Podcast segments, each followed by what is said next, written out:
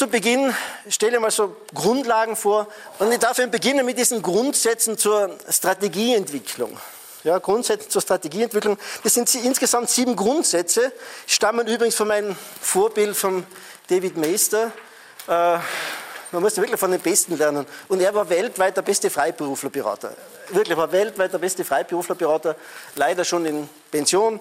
Ich habe das Glück gehabt, mehrmals mit ihm arbeiten zu können. Und was ich jetzt da vorstelle, das wird euch total überraschen. Ja, was ich da vorstelle, die Grundsätze der Strategieentwicklung, hat er geschrieben 1982.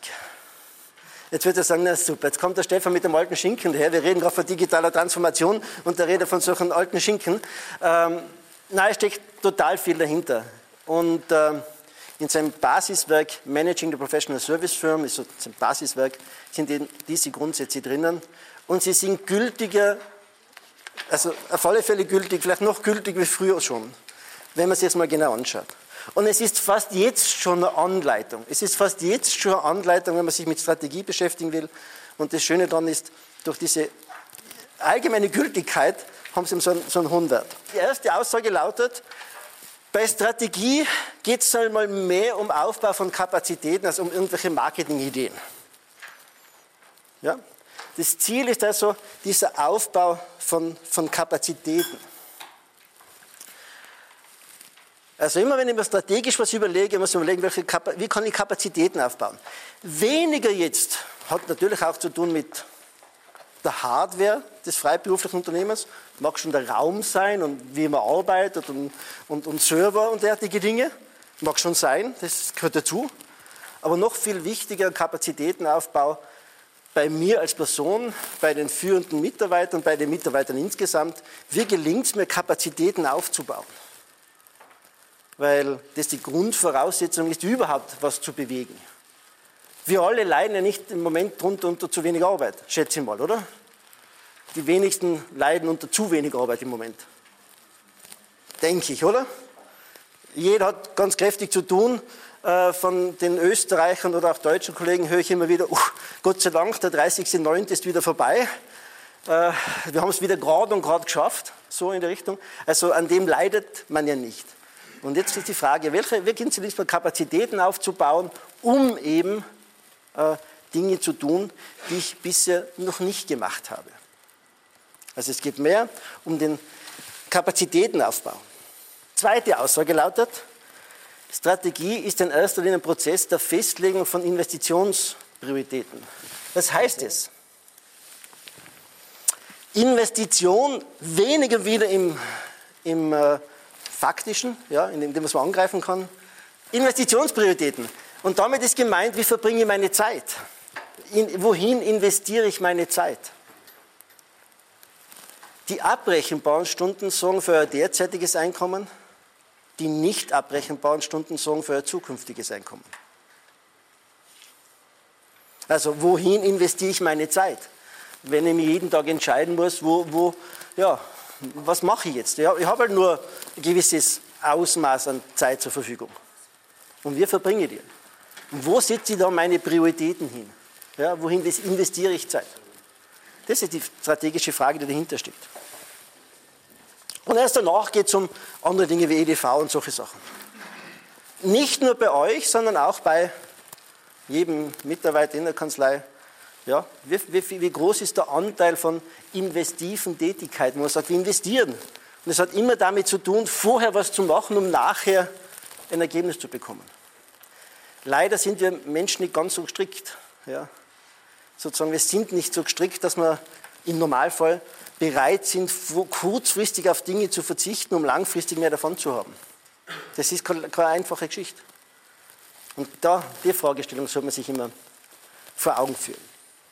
Nächste Aussage ist, Strategie soll sich in erster Linie mit der Verbesserung der bestehenden, des bestehenden, der bestehenden Geschäftstätigkeit ähm, beschäftigen und erst danach auf sich auf die Suche begeben, um das Geschäft in andere Bereiche auszudehnen. Cooler, lässiger, attraktiver, sexier ist immer so etwas Neues zu machen. Da fangen wir etwas Neues an. Aber Das wird erst nachher, nachdem man sich ausführlich mit dem beschäftigt hat, was man jetzt schon gut kann, was man jetzt schon, äh, ja, wo man jetzt schon gut unterwegs ist. Ist die hohe Kunst für Strategieentwicklung zu erkennen, was die eigenen Stärken sind. Das fällt dir nämlich nicht so leicht auf, weil es dir eben so leicht fällt. Also die eigenen Stärken, die übrigens jede Kanzlei hat. Jede Kanzlei hat verlässlich Stärken. Hundertprozentig.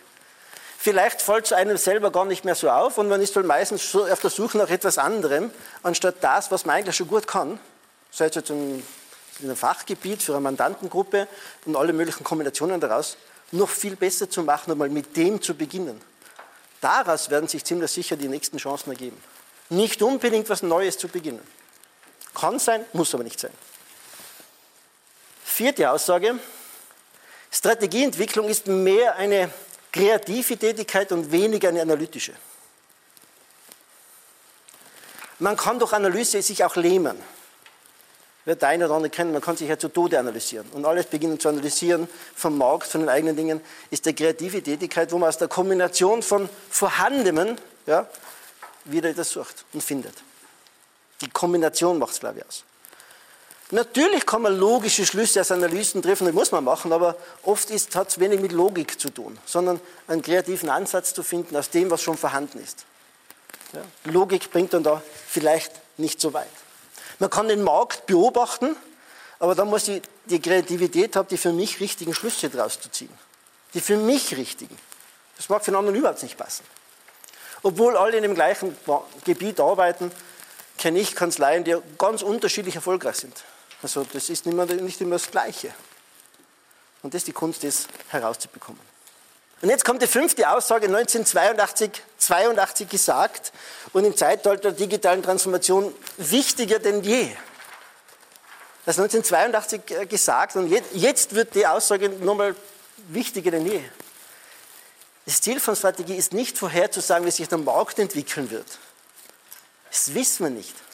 Die Kunst und die Strategie ist ein derart flexibles Unternehmen zu schaffen, das sich auf jegliche Marktentwicklung anpassen kann. Also wenn man ein, vor ein, zwei Jahren ganz gewisse Dinge gesagt hätte, hätte man nicht geglaubt, dass es jetzt geht.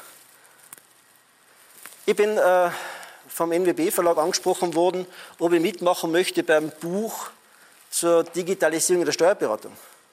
Ich habe dann gesagt, nein, danke, weil bis das Buch geschrieben ist, ist jetzt alles wieder alt. Jetzt hat inzwischen der DNWB-Verlag eine, eine, digitale Plattform gemacht. Sage endlich, das ist, glaube ich, das bessere Verständnis, weil was sich da derzeit so je, fast jeden Tag tut, ja, fast jeden Tag so an neuen Dingen, das, du kannst es nicht vorhersehen, was da geschehen wird. Du kannst es nicht vorhersehen. Auch nicht die Geschwindigkeit. Aber es soll zumindest Unternehmen schaffen, das flexibel genug ist, sich anzupassen. Jetzt machen wir vielleicht total unsympathisch äh, äh oder unbeliebt äh, bei den deutschen Kollegen ähm, weil das Wort Willkommenskultur irgendwie äh, schlecht geprägt ist in Deutschland. Ja? Machen wir jetzt vielleicht ein bisschen unbeliebt. Ja? Ähm, das Willkommenskulturthema. Ja? Ich meine jetzt aber, welche Steuerberatungskanzlei hat eine Willkommenskultur zu Veränderungen? Die allerwenigsten. Die wenigsten sagen, Welcome Change, nur her damit. Es lebe das Vorjahr, es lebe das Vormonat. Also wir müssen Unternehmen schaffen, die sich anpassen können. Menschen, die bereit sind, flexibler zu arbeiten. Ich glaube, das ist die große Herausforderung noch, wie gesagt, ich komme noch aus der Zeit von früher, wo das relativ egal war. Das war sowas von konstant und das ist halt jetzt nicht mehr. Übrigens in den anderen Branchen schon längst nicht mehr. Jetzt ist es halt in der Steuerberatungsbranche auch so. Und die, Unterne also die Steuerberatungsunternehmen haben keine Willkommenskultur zu Veränderungen. Jede Veränderung wird einmal zuerst bedrohlich gesehen. Ja, weil man halt über Jahre, Jahrzehnte gelernt hat, machst du wie im Vormonat oder im Vorjahr. Und jetzt ist die größte Wahrscheinlichkeit, wenn du das so machst wie im Vormonat, dass es wahrscheinlich nicht mehr richtig ist. Weil du wahrscheinlich irgendetwas technisch oder ja, vor allem technisch nicht mehr so gut machst wie vor einem Monat. Weil es inzwischen viel, viel mehr Möglichkeiten gibt. Links und rechts schießen wir Pilze aus dem Boden Start-up-Unternehmen, die das Thema angehen, mit einer echt sexy Lösung, ob wir jetzt alle über, überdauern, das weiß ich nicht, aber Anbieter gibt es genug. Und normalerweise müsste ich sagen, wenn wir ein Stückchen was von Start-up-Mentalität in die Kanzlei reinbekommen würden, dann hätten wir Chance. Startup-Mentalität heißt, ja, wir probieren das mal aus. Wenn es gut ist, super. Wenn nicht, machen wir was anderes. Sechster Grundsatz. Der größte Wert strategischer Planung besteht darin, herauszufinden, wie man die Ideen in die Praxis umsetzt. Also es geht mehr, wie mache ich es tatsächlich. Das Was, werdet ihr sehen, ist oft sehr eindeutig, aber wie gelingt es, dass die Dinge auch geschehen? Mein Beispiel dazu, ach, dort gibt es übrigens ein Video auf der Homepage, Strategieentwicklung ist so wie, wie am Berg gehen. Das kann man vergleichen. Also sich auszusuchen, welcher Berg, total schnell, macht einen Mod Spaß, man sitzt zusammen, ein paar Leute trinken ein Papier dabei und haben es total lustig und sagen, der wird es werden. Ja?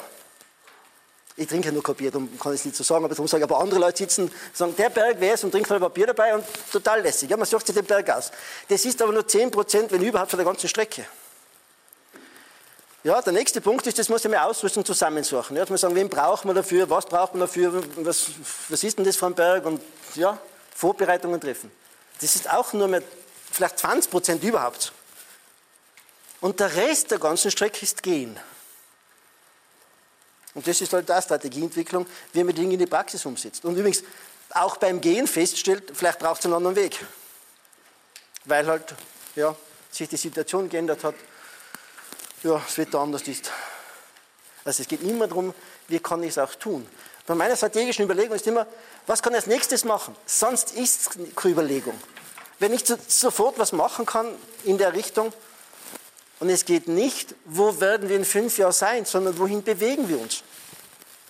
Wohin bewegen wir uns? Also, ja? Und da kann man jeden Tag wieder einen Schritt mehr machen. Nicht um was man tun sollte, sondern wie es getan werden kann, wie man es schafft.